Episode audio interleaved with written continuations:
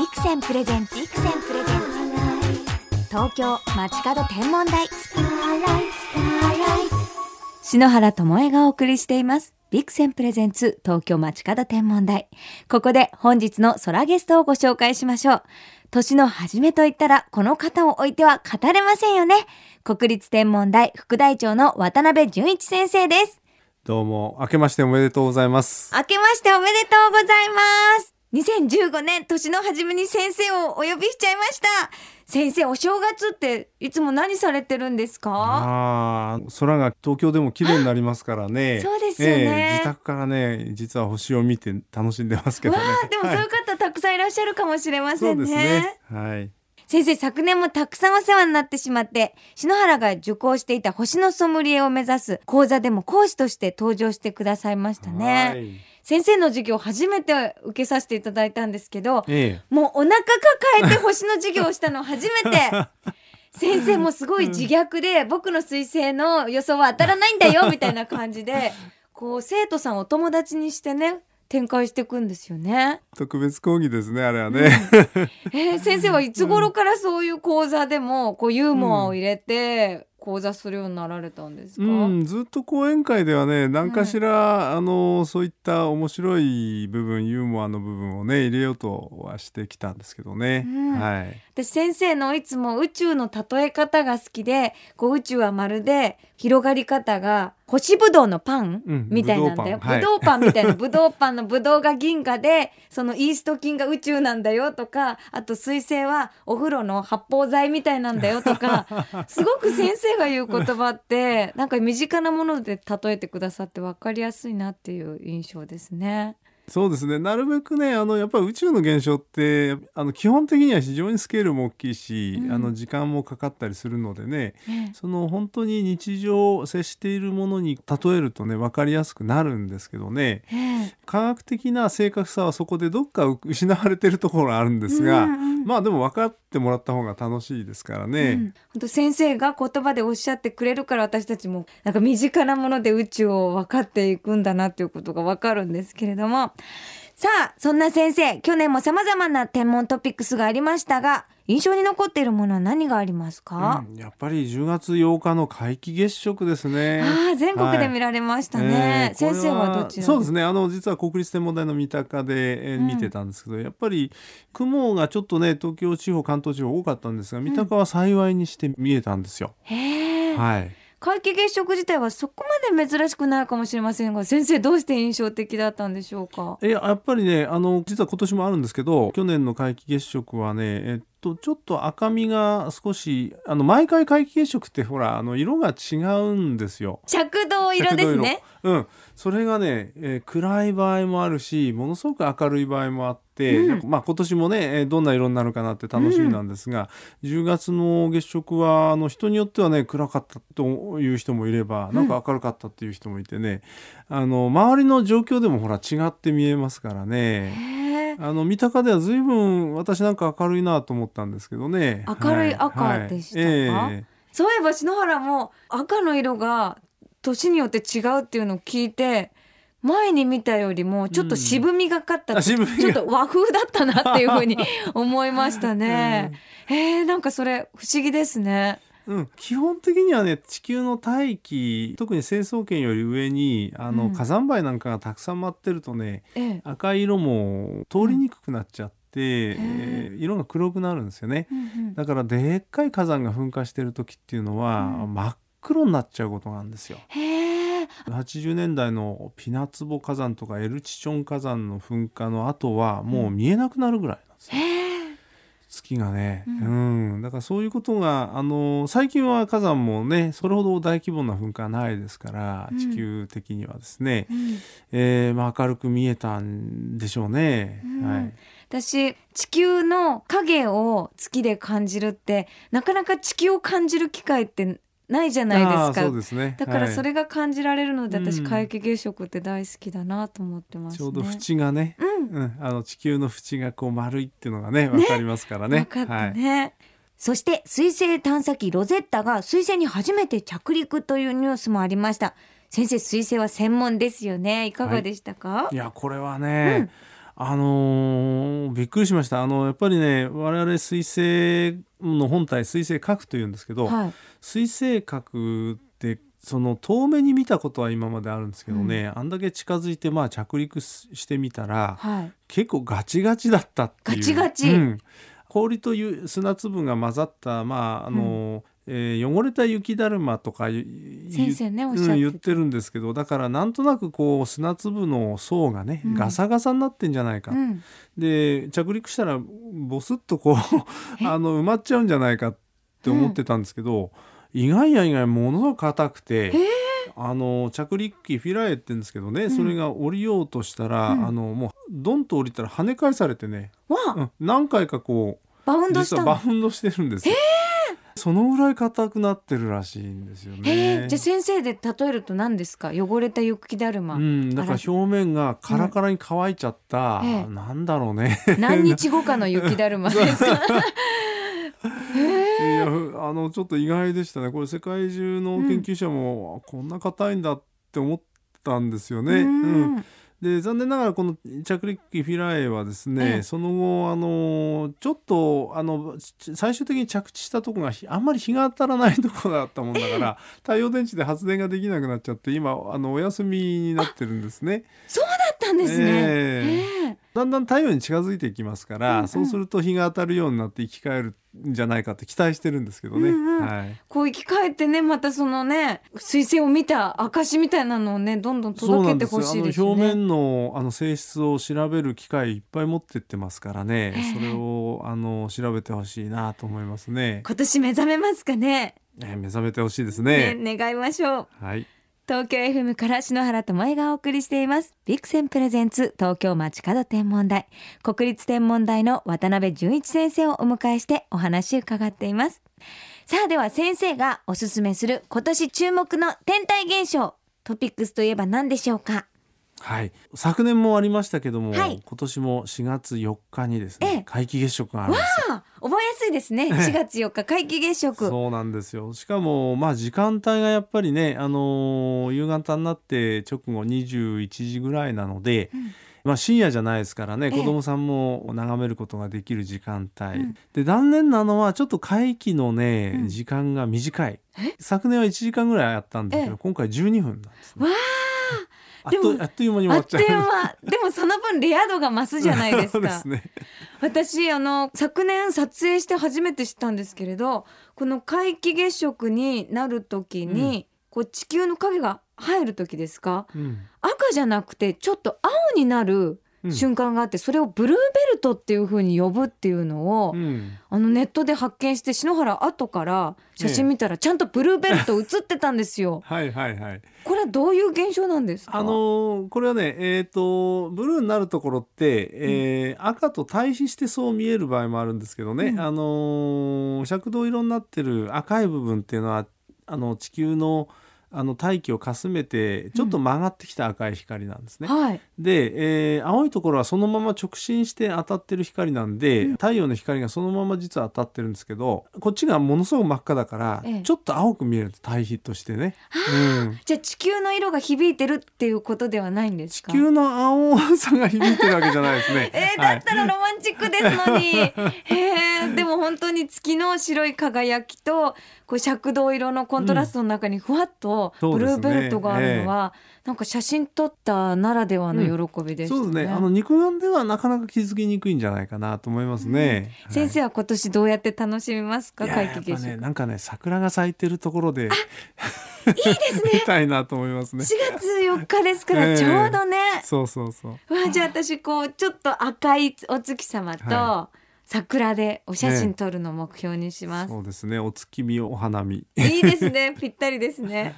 そして他には何かありますそうかです。ね。ちょっとおマニア向けなんですけどね。アルデバラン色っていうのが今年あの始まる年でね。お牛座の赤い星ですえー、ね一。等星ですね、うん。えーこれがあの星座の間を月が動いていく通り道っていうのは白道白い道って言うんですけど、はい。こ。の白道ってね少し動くんですよ。あの動く。17年ぐらいでほんの少し通り道があの動いていくんですが、ちょうどいいあのアルデバランにかかることがあってですね、で今年はその年なんですね。わあじゃあ珍しいんですね、その一等星にかかるっていうのは。そうそうそうそう珍しいいですね。はい、あのーその一等星を隠す、あるいはその一等星隠した一等星がこう月から出てくるっていうところが見えるんですが、これはどっちかっていうとね今年はあのー日本では月から出現する、まあ、出てくるう瞬間が見えるう年になります。へえこちらアルデバラン食は7月13日10月2日11月26日、割と限定されてますね。ねえあの7月はねちょっと明け方になっちゃいますけど、お10月11月はかなりあの条件いいですからねあの登ってきたばかりの月何もない月だと思ってたらなんかあの西側にぴょっとこうあのアルデバランが見えてくるっていうねそういう現象になりますね。私前に金星食見た時に、ええ。金星が月の中に隠れるかと思ったら溶けてくような感じだったんですよ。ううあの金星はねえ面積を持ってますから、うん。だんだんだんだんふーっとこう消えていくんですよ。へええー、とアルデバランはねあのなんといっても星ですからね、うんパッと現れるんです。その違いは面白いですよ。その違いもうこれはねたくさんこう見てきた方も楽しいし、初めて見る方もはい新鮮ですよね。まだまだありますね。こちら木星の衛星の総合色。こちらはいどういう現象なんですか？これはね木星の衛星ある衛星がの影の中にも他の衛星が入っていくつまりその衛星の中では月食が起こったり日食が起こったりしてる衛星色。そう衛星と衛星の関係ですねそれへでー太陽と一直線になるっていうは。で地球から見てると木星の周りには望遠鏡で見ると4つね、あうん。のガリレオ衛星っていうのは見えるんですけど、そのうち1つがある時ある時間からこうだんだん暗くなってそれでまた明るくなるっていう、回ってる様子が。そう回ってこう動いていくじゃないですか。それで、あのある衛星がある衛星のに影を落とし始めるとそのこっちの影が落ちてる衛星が暗くなるわけですよね。へえ。で暗あ暗くなった暗くなったって本当これ分かりますね。望遠鏡で見てるとね。これってガリレオが衛星発見して感激っていう感動も私たちも味わえるってことなんですか？まあガリレオはね実は残念ながら彼が生きていた間にはこの相互色はなかったんですけどね。ええうわあ。だからわ我々の時代になってやっとこう予想ができてね計算で予想ができて、えーその通りに衛星が暗くなったり明るくなったりっていうのを楽しむことができるっていうことになりますね。大体これあの6年に1回ぐらいしかありませんからね。とっても珍しいですね。えー珍しいですね。はい。でこれこれ始まるとねしょっちゅうあるんですよ。あ、そうなんですね。うんいろんな衛星がいろんな衛星隠しますからうわーなんか4つもあるからねどの組み合わせになるかっていうのもあるし。こちらあ見頃はいつまでになるんですか？ええあの今年の8月ぐらいまでですね。ええじゃあこちら望遠鏡で楽しんそうですねこれは望遠鏡がないとちょっと難しいですね。じゃあイベンントなどね、きっとありますのでね、はい皆さんお調べになってご覧いただきたいと思います。そして昨年はロゼッタやハヤブサ2が注目を集めました。今年は探査機などの話題はありますか？えーアメリカ NASA が打ち上げた探査機でニューホライズンというのがあるんですけどね、うん。これがね人類初めて冥王星に近づきます。あ、先生が惑星から外してしまった冥王星ですね。はい、はい。7月14日にあの今のところうん。冥王星に最も近づく予定なんですね。はい。ですので冥王星はまああの今まで遠くから見てもどんな顔をしてるか全く分かりませんでしたからね、本当にどういう姿をしてるかあの楽しみですね。先生はどんな姿だって想像されてうん、ますか、なんかあの遠いですから氷の天体ですのでね、うん。表面は氷になってると思うんですけどあのだいぶあのまだら模様があるらしいっていうのは分かってますからね、え。ーそういったそのまだら模様が一体どんな感じで入ってるのか人の顔をしてるのかね。えー、面白い。もしかしたら怒ってるかもしれないね、ですそうよ。ですね。外しちゃったって惑星から外しちゃったって、それも楽しみですね。はいさあ、そして先生からこの番組をお聞きの方へ素敵なプレゼントをいただきました。こちらはジャイルズ・スパローさんが書かれたビジュアル大宇宙日本語版の監修を先生がご担当されたんですよね。はい今手元に上下巻があるんですけれども、すごく綺麗なダイナミックな宇宙の画像やイメージ図が描かれていて、こちらどういう本になってるんですか、あのーこの宇宙に関するうトピックスを100選んで、その一つ一つについて非常にその綺麗な写真や、まあ、あのインパクトのある CG 画なんかを取り上げて、ええー、最新のその研究成果を、うん、盛り込んでですね解説してあるものなんですよ。あのかなり最先端のですね、えー、あの研究成果よくこのスパローさんって勉強されてましてね。ねあのすごいあの監修してても非常に楽しく読ませていただいた本です。もうとにかく色もすごいですし、実際本なんですけどなんか 3D で感じるようなね、そうですね。迫力がありますね。はいはい、こちらをなんとですね、番組へプレゼントということで、プレゼントに関する詳細は番組の最後にお伝えします。さて、渡辺淳一先生とお話ししてきましたが、まだまだ聞きたいことが溢れて止まりません。来週もまたこの東京街角天文台にお越しいただけますか？はい、ぜひ来たいと思います。ぜひいらしてください。それでは渡辺先生、来週もよろしくお願いします。本日のゲスト、国立天文台副台長の渡辺淳一先生でした。ありがとうございました。ありがとうございました。江戸時代の天文台は街角天文台だった。場所は浅草。江戸の町のど真ん中に天文台があったのだ。北斎の絵がある。浅草の天文台の絵だ。天文台というより物干し台のようだ。そして当時の望遠鏡は数十倍程度だったらしい。これならうちでもできそうだ。明日から我が家も街角天文台だな。天体望遠鏡のビクセン。ビクセンプレゼンツ東京街角天文台。まもなくお別れです。本日は国立天文台副台長の渡辺淳一先生にお越しいただきましたがもう渡辺淳一先生のようなもう優しくて分かりやすい空先輩がいらっしゃるからこそ篠原もこう星好きとして優しく楽しく星を伝えていきたいなって思うんですよね。空先輩渡辺淳一先生はまた来週もご登場いただきますよ。どうぞお楽しみに。さて、そんな渡辺先生からプレゼントいただきました。先生が監修を担当された本、日経ナショナルジオグラフィックから出ていますビジュアル大宇宙。こちらを上下巻セットにして、番組をお聞きの方の中から3名様にプレゼントいたします。ご希望の方は東京街角天文台公式ページにありますメッセージフォームにビジュアル大宇宙と書いてご応募してください。締め切りは1月12日月曜到着分まで。当選者の発表は番組ホームページ内でお知らせさせていただきます。たくさんのご応募お待ちしています。それでは、篠原からこの時期の星空インフォメーションお届けしましょう。夜7時過ぎ、東の空からギラギラと明るく輝く一等星が昇ってきます。大犬座の一等星、シリウスです。明るさはマイナス1.5等級。夜空に輝く星の中では一番の明るさを誇っています。オリオン座のベテルギウス、子犬座のプロキオンとともに冬の大三角を形作るこのシリウスには英語でドッグスター、ラテン語でカニクラなど犬を表す呼び名が付けられているんです。また日本にも様々な和名があります。西日本では大きな星と書いて大星。東日本ではその色から青星。さらに岡山ではキラキラ星という可愛らしい名前で呼ばれてたそうです。